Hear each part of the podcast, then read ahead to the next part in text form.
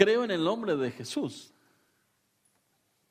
Cuando estamos en una en un tiempo, en un proceso, en un trabajo de liberación, por ejemplo, no te queda de otra más que confiar en el nombre y el poder de Jesús, porque uno no tiene nada que hacer en ese lugar excepto confiar en la persona y en la obra de Jesús. Y vaya resultado que trae confiar en Jesús. Vaya resultado que trae vivir cercano a la persona de Jesús. Por eso cuando, eh, si alguna vez o si están en algún vuelo, escuchen cómo oran o cómo rezan los que están a su lado en el avión cuando hay alguna turbulencia. Ahí todos se acuerdan, porque nadie quiere venir para abajo, entonces todos se acuerdan o de Jesús o de, o de alguien, pero cuando están en un proceso eh, difícil, cuando están ahí con miedo, empiezan a confiar en alguien, empiezan a sacar de su corazón lo que tienen.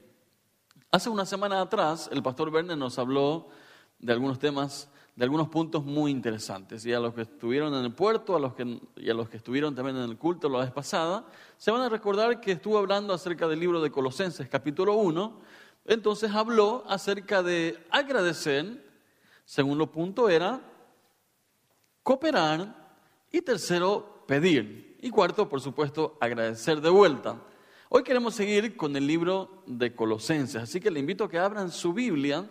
Vamos a seguir con el libro, apasionante libro de Colosenses. Vamos a seguir leyendo, vamos a seguir enriqueciéndonos con este libro, con esta carta del apóstol Pablo. Aquellos que están en sus hogares pueden abrir ahí su Biblia, pueden marcar, pueden eh, rayar su Biblia si quieren, eh, cuando está muy limpio, cuando no tienen nada la Biblia, ni nada de marca, entonces es un poco sospechoso siempre, ¿verdad?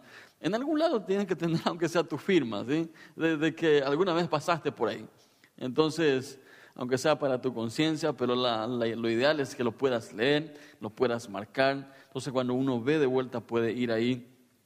Así que el libro de Colosenses, capítulo 1, el versículo 15, el, pastor Werner leyó hasta el 14 la vez pasada, entonces yo voy a continuar desde el versículo 15 en adelante.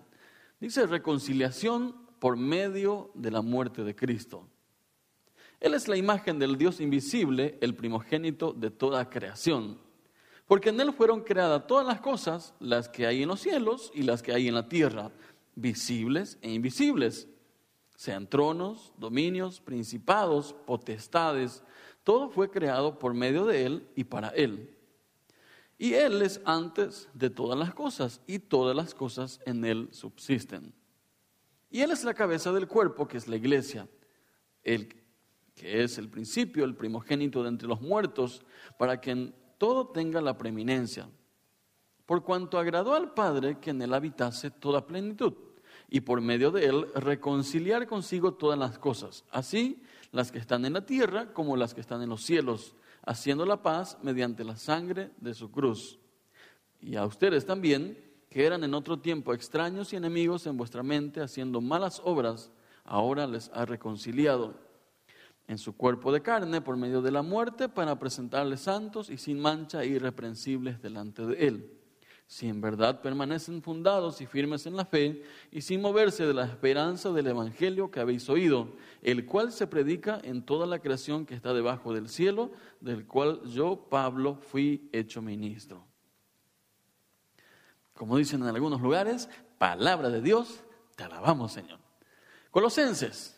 Para aquellos que dicen, bueno, colosenses, que estamos en, los discipulados, en los diferentes grupos, entonces siempre la pregunta, ¿y dónde queda este libro? Bueno, es, es una carta pequeña del, apóstol Pablo para la iglesia de Colosa, así como estuvo eh, explicando una buena parte, el, eh, iba a decir el apóstol, el pastor Vernon, sí, ya estoy eh, confundiendo acá los... El apóstol Pablo escribió y bueno, el pastor Vernon el domingo pasado estuvo explicando el, el lugar, el por qué se escribió, etcétera, etcétera.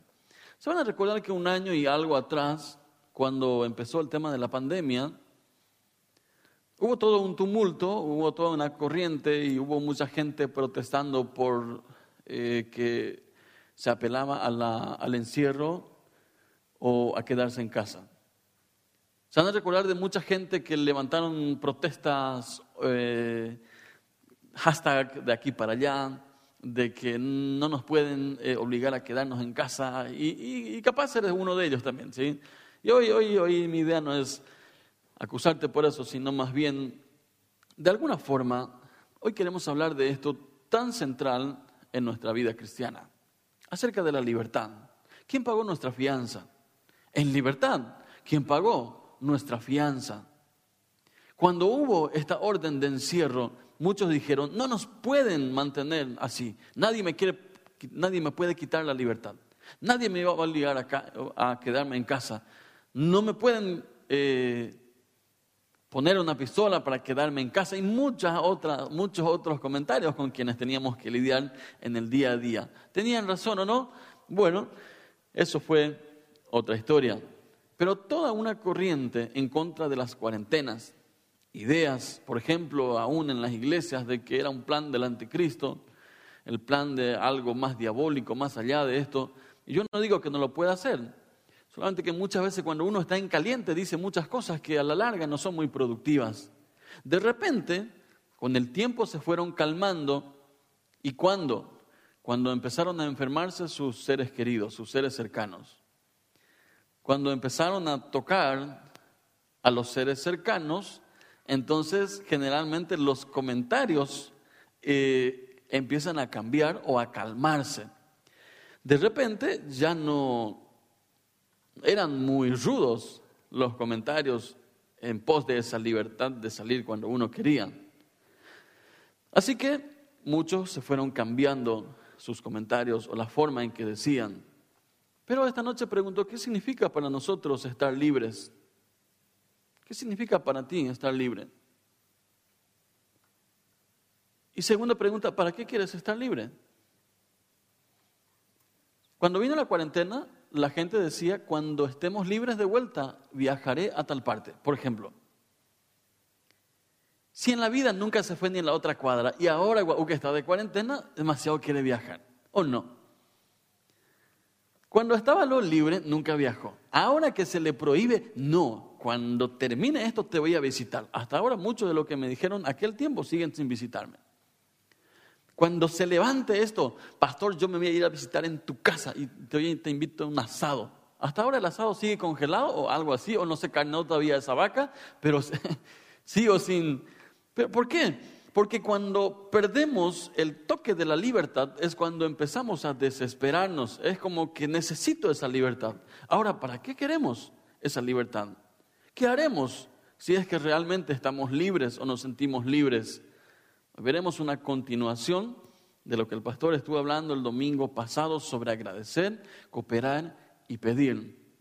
Hoy le sumamos esta temática, la libertad. La libertad que muchos anhelan hoy en día, que muchos no pueden salir, en muchos países sigue bastante cerrado todavía el tema, acá por la gracia de Dios, digo, eh, muchos ya salen, muchos ya podemos encontrarnos de vuelta, aunque sea un grupo reducido, ya podemos salir, aunque sea en parte. Epafras avisa a Pablo los problemas que esta comunidad estaba teniendo en Colosa, en la ciudad de Colosa. Había, por ejemplo, falsas enseñanzas, por un lado. Por otro lado, algunos judíos les decían a que este nuevo grupo no reunía las condiciones para formar parte del pueblo de Dios. Por otra parte, los no creyentes, los que rodeaban la comunidad o la iglesia, creían que los principados o principios elementales de este mundo simplemente dominaban las vidas humanas. Así que en medio de esto, Epafras envía esta carta, hace saber a Pablo lo que era el problema, así que Pablo tiene que responder enseñando, en primer lugar, de que Cristo es absolutamente suficiente para la salvación y que Él tiene el primer lugar en todo, incluyendo para superar los miedos de esta gente que formaban parte de esta comunidad. Porque había muchas enseñanzas acerca de que había eh, ideas de, que había otras fuentes de poder que dominaban y que ellos no iban a estar en libertad.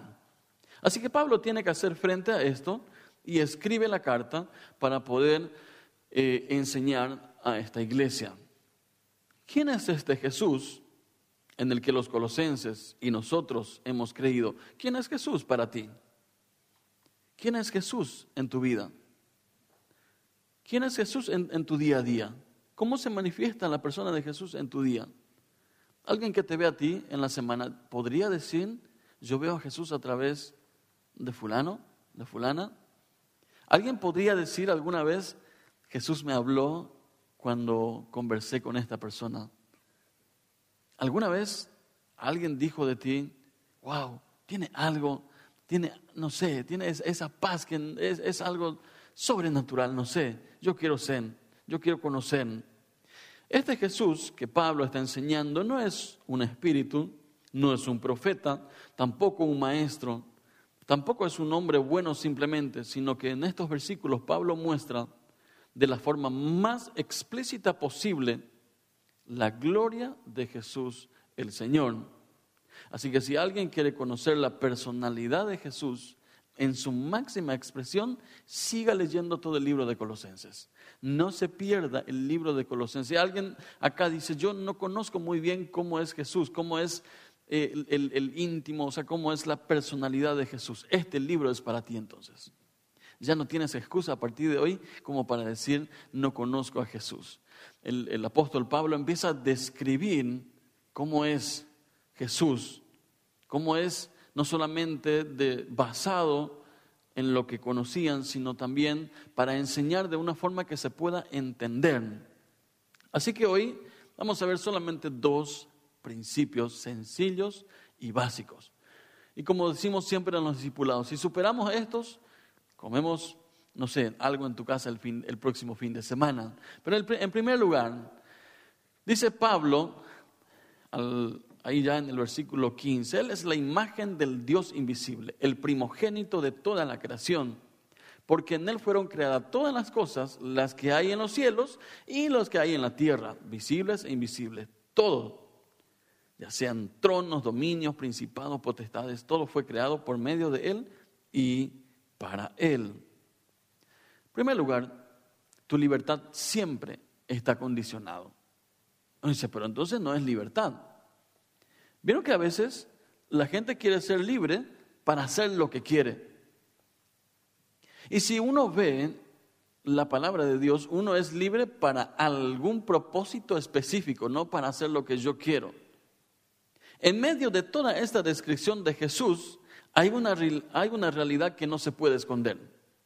Y es que el mundo creado tuvo una caída.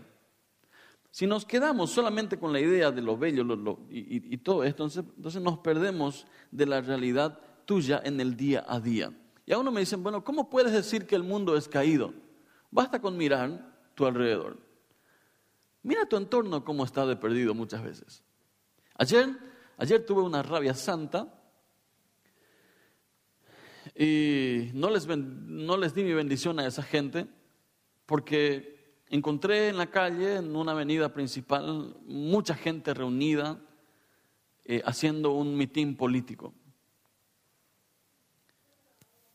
Eh, banderas, bombas, y no voy a decir ni quién, no hace falta, no es la idea, sino esa irresponsabilidad de la gente de ir, encontrarse, sin, ni, uno no tenía tapaboca todos juntos, saltando, haciendo hurras. Y yo dije, ¿dónde está? Y ahí me acordé que hoy tenía que predicar acerca del mundo caído. Y dije, ah, cierto, estamos en un mundo caído. Y vaya caído. Era una irresponsabilidad tal. Y dije, jamás votaría por alguien así. Jamás. Por el simple hecho de que no hay, no hay ni un tinte de responsabilidad en lo que están haciendo. La libertad está condicionada. El mundo el, pecado entró en la creación, así que necesitaba a alguien que pueda reconciliar tanto al ser humano como a toda la creación. No puedes vivir sobre la tierra sin pecar. No hay un solo hombre que haya pasado sobre la tierra, excepto Jesús, que no pueda pecar o que no tenga pecado sobre esta tierra. No puedes vivir, no puedes andar por aquí diciendo yo estoy sin pecado, yo estoy libre. Solo mira a tu alrededor y verás todo el lío que existe en el mundo. Por eso Jesús tomó la iniciativa y además de crear todo, dice, Él también tomó la iniciativa para reconciliar a través de su muerte y resurrección al ser humano y a la creación. Así que después de explicar la esencia misma de Jesús, el apóstol Pablo habla a sus lectores del propósito de Jesús al venir al mundo. Más allá de revelar la esencia de Dios encarnado en un hombre, también vino a traer libertad al mundo. Así que nuestro desafío, así que nuestro, nuestra mirada hoy es, ¿cómo puedo tener libertad observando a esta persona de Jesús? ¿Cómo puedo vivir en libertad creyendo? ¿Cómo puedo tener y, respirar esa libertad aprendiendo de lo que Jesús hizo y de lo que el apóstol Pablo nos describe en este lugar? En la primera parte, Pablo habla de Cristo como el creador de todo, el mediador que gobierna y preserva la creación. Pero ahora el apóstol aterriza estas ideas para mostrarnos que este Señor no es alguien intangible, alguien lejano, sino que Cristo es alguien que caminó entre los hombres y es quien lidera a su iglesia. La imagen de Dios entró, vino en el mundo. La imagen perfecta, la personalidad, vino, se encarnó entre nosotros para que dice, para que Él pueda ser el primero en todo. Así que no hay excusa para decir Jesús no me puede entender. Hace poco alguien me dijo, pastor, no me, no, me diga más que Jesús me entiende, porque Él no me va a entender en esta tentación. Yo le dije, eso es una mentira muy grande que alguien te enseñó mal por ahí. Porque dice Jesús fue tentado en todo, pero la diferencia es que no pecó como nosotros. O sea, no existe para nosotros excusa para decir Jesús no me va a entender.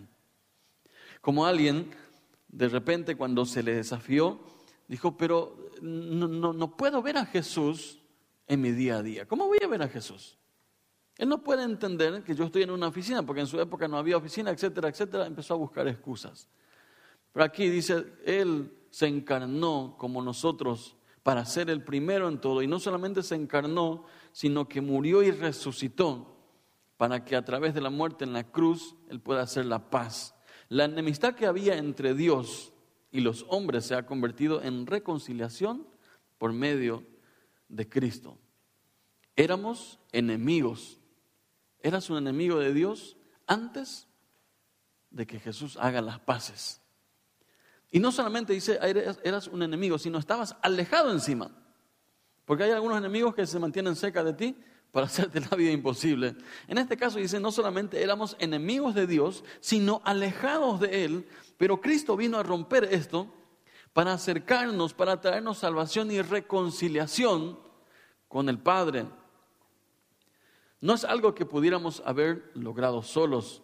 Dios mismo tuvo que encarnarse, caminar entre los hombres, humillarse en la cruz y resucitar para lograr esta reconciliación. Tu libertad está condicionada. Alguien pagó tu libertad. Alguien compró tu libertad. Alguien pagó la fianza para que tú puedas salir de la cárcel en donde estás. Alguien pagó por ti para traerte cerca del Padre. Alguien dio todo lo que tenía para comprarte. Y uno dice, bueno, ¿cómo que me va a comprar? Sí, pagó tu libertad. ¿Quién pagó tu fianza? Jesús pagó en la cruz. Qué importante uno se siente cuando uno ve de que Jesús, Dios mismo, tuvo que ir a la cruz por uno. Y uno dice, si Él pagó mi fianza para que yo sea libre, ¿qué espera de mí?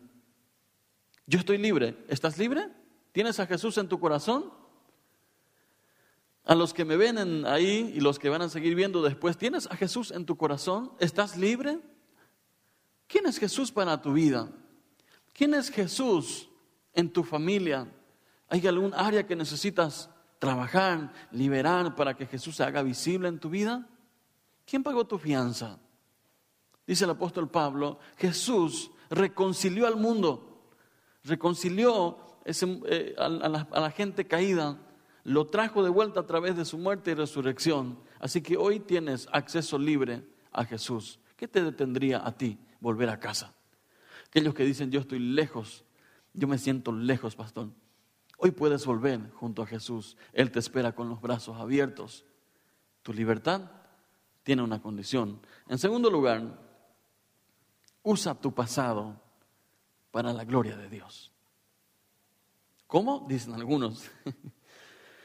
Dice, y a ustedes también en el versículo 21, que eran en otro tiempo extraños y enemigos en vuestra mente, haciendo malas obras, ahora les ha reconciliado. Aquellos que son nuevos y tienen su Biblia nueva, marque este versículo en grande, por favor, para cuando alguien te diga, yo me acuerdo de tu pasado. ¿Quién vio no te conoce? Ve de vuelta a este versículo y léelo al apóstol Pablo. Él dice, él no, le dice a, los colosenses, él no, le él no niega la situación de división que había en, en la iglesia, pero toma desde un ámbito en donde nos cuesta mucho a veces hablarle a la gente. A mucha gente no le gusta hablar de su pasado. Muchos luchan y dicen, pastor, no me vaya a hablar de mi pasado. Otros dicen, no, no, no, no me nombres más el pasado. El apóstol Pablo dice, y ustedes también, o sea, la iglesia de Colosenses y la iglesia Concordia, que eran en otro tiempo extraños y enemigos en vuestra mente, haciendo malas obras, ahora Él los ha reconciliado. Ustedes que eran en otro tiempo, Tiempo pasado. Usa tu pasado para la gloria de Dios. No solamente estaban apartados de Él, sino que eran su enemigo. Antes de aceptar a Cristo como tu Salvador, estabas tan lejos de Dios, tu corazón y tu vida estaban tan perdidos que eras extranjero y enemigo de Dios. Lo que más sorprende es que ni tú ni yo hicimos nada para merecer esta compasión, esta misericordia y este amor inagotable de parte de Cristo. No porque hiciste algo, no porque hayas hecho algo, es que llamaste la atención de Dios. No, Él, Él tomó la iniciativa para rescatarte antes de que tú hagas algo. Antes de que venga tu esfuerzo, Dios ya te amó. Antes de que hagas un sacrificio, Dios ya te amó. Y Dios ya te estaba esperando para reconciliar con Él. Este amor inagotable de poder pasar a ser un desconocido a un conocido, no solamente nos hizo sus amigos, sino a pesar de que nosotros no le dábamos la espalda sin reconocerlos, Dios hizo posible que fuéramos llamados hijos suyos. ¿Eres hijo de Dios? ¿Eres su hijo? Usa tu pasado para la gloria de Dios. Y uno dice, ¿usar mi pasado? ¿Cómo es esto? A muchos les duele todavía recordar su pasado, pero ¿sabían que podemos usar nuestro pasado para glorificar a Dios? ¿Cómo? El apóstol Pablo nos da la clave. Él no hace mención de sus errores como una forma de decir, ustedes siguen siendo así. Más bien, él dice, Ustedes que en otro tiempo eran así, ustedes que tenían esta realidad, Cristo les ha reconciliado a ustedes y toma el pasado de esa gente, lo que él había escuchado de esta gente para glorificar el nombre de Dios, porque le está diciendo, aún a pesar de lo que ustedes eran, de lo que nosotros éramos, Cristo nos amó y Él nos reconcilió. Así que alaben por de donde Él les sacó. No vayas a negar tu pasado. Glorifica a Dios a través de lo que Él hizo para rescatarte de ese lugar en donde estabas. Deja de negar tu pasado. Muchos dicen, no me vaya a hablar más, me, duele en el corazón luego cuando me hablas del pasado. Pero ¿cómo se va a ver la gloria de Dios en tu vida y el cambio que Dios hizo en tu vida si dejas de hablar del pasado? ¿Quién va a creer lo que Él está haciendo en tu vida si no hablas de tu pasado? Deja de negar tu pasado. Habla libremente de tu pasado. Yo era así, pastor. Yo hacía esto, pero hoy en día soy así. Yo estaba en ese lugar y Cristo me rescató de este lugar. Antes éramos terribles, pero ahora soy así para la gloria de Dios. Imagínate un testimonio así. Deja de negar. Deja de negar lo que Cristo hizo por ti. Porque una forma de negar es negar tu pasado. Algunos solamente quieren hablar de su presente o su futuro. ¿Para qué? Usa tu pasado para la gloria de Dios. En el libro, en sus pasos que haría Jesús, uno de los personajes nombrados dicta su lucha sobre escribir un periódico de tal forma a no seguir la corriente que antes tenía y seguir un, un pensamiento tal que su periódico pueda traer esperanza para su pueblo. En este trajín, lo primero entonces que surge es, pero ¿quién te crees tú ahora para, para dictar así? Te conocemos, sabemos tu familia, sabemos de dónde venís, sabemos tu apellido, hmm, sabemos quiénes son ustedes y todas esas cosas que nos cargan a veces del pasado. Pero entonces me viene esta decisión de yo voy a alabar a Dios por lo que Él hizo en mi pasado, por la forma en que me rescató, por la forma en que me sacó de ahí. Y es un tiempo para que tú también puedas decir, yo estuve en ese lugar. Sí, yo toqué esa realidad. Viví en esas condiciones, pero hoy soy libre porque Él me rescató. Ya no me avergüenzo de mi pasado. Ya no me avergüenzo de lo que me puedan decir del pasado, porque cada vez que me digan, porque cada vez que me nombren el pasado, yo voy a decir gloria a Dios. Porque cada vez que me digan te conocemos y conozco tu pasado, libremente puedo mirarles en la cara y decirle gloria a Dios, porque ese sigue siendo mi pasado. Y si ese es mi pasado, ni te imaginas lo que se viene para mi futuro. Si ese es mi pasado, hoy le doy la gloria a Dios y puedo cantarle libremente sin tener ningún pesar de que alguien me pueda acusar por algo. El enemigo siempre querrá atacarte por tu pasado. Porque Él es especialista en no olvidarse del pasado. Y yo no sé hoy cuál sería tu acusación. Yo no sé lo que Él te está acusando esta noche. Yo no sé qué te está acusando ahí en tu casa. Y Él siempre, el enemigo siempre querrá usar tu pasado y siempre pondrá en duda tu libertad para poder seguir acusándote y manteniéndote callado, en silencio, sin predicar a otros. Pero hoy puedes usar esa libertad. Hoy puedes sacar tu cheque de fianza y decirle al enemigo, alguien pagó mis deudas. Alguien pagó en la cruz lo que yo le debía. Y alguien dijo de mí, ya no me debes nada, estamos en paz. Y no solo somos amigos, dice Jesús. No solamente tenemos una relación, sino que el Padre dice, ustedes son mis hijos. Ustedes son mis hijos. Hoy ya no permitas al enemigo usar tu pasado, tus errores para acusarte. Cuéntale a Dios hoy tu pasado de vuelta. Confiesa, deja ir y alaba a Dios porque Él te rescató de ese lugar. Quiero dar un tiempo ahí a los que están en sus hogares como a los que estamos aquí también para que puedas meditar en la libertad que Dios te dio a ti eres libre. Ya no dejes que otros te acusen ni que el enemigo te acuse a través de ellos. Alguien pagó tu fianza. Jesús te hizo libre a ti. Eres hijo de Dios. Y hoy levanta tu cabeza y di yo soy hijo de Dios. Ese era mi pasado. Pero hoy, en otro tiempo yo era así, pero hoy soy hijo de Dios y libremente puedo adorarle. Oramos, Padre, en el nombre de Jesús. Señor, tú conoces cada corazón que está presente aquí, como aquellos que están en sus hogares. Y Señor, cómo el enemigo es especialista en acusar a la gente de su pasado y cómo rápidamente queremos olvidarnos de lo que es Jesús. Pero Señor, esta noche trae de vuelta esta convicción de que lo que hizo Jesús fue suficiente para ser libres, para hacernos libres, para rescatarnos. Señor, trae esa convicción, esa revelación y esa paz en nuestros corazones de que ningún sacrificio nuestro era suficiente, pero lo que hizo Jesús fue más que suficiente.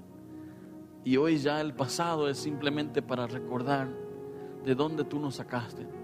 Ya no es para acusar. Trae sanidad en los corazones. Trae, trae sanidad en las mentes. Trae sanidad en sus identidades. De que tú ya pagaste lo que eran las deudas. De que tú nos sacaste del pozo y hoy estamos libres. En el nombre de Jesús, te alabamos Señor. Te alabamos porque tú estás aquí y te alabamos porque estaremos contigo eternamente. En el nombre de Jesús, amén y amén.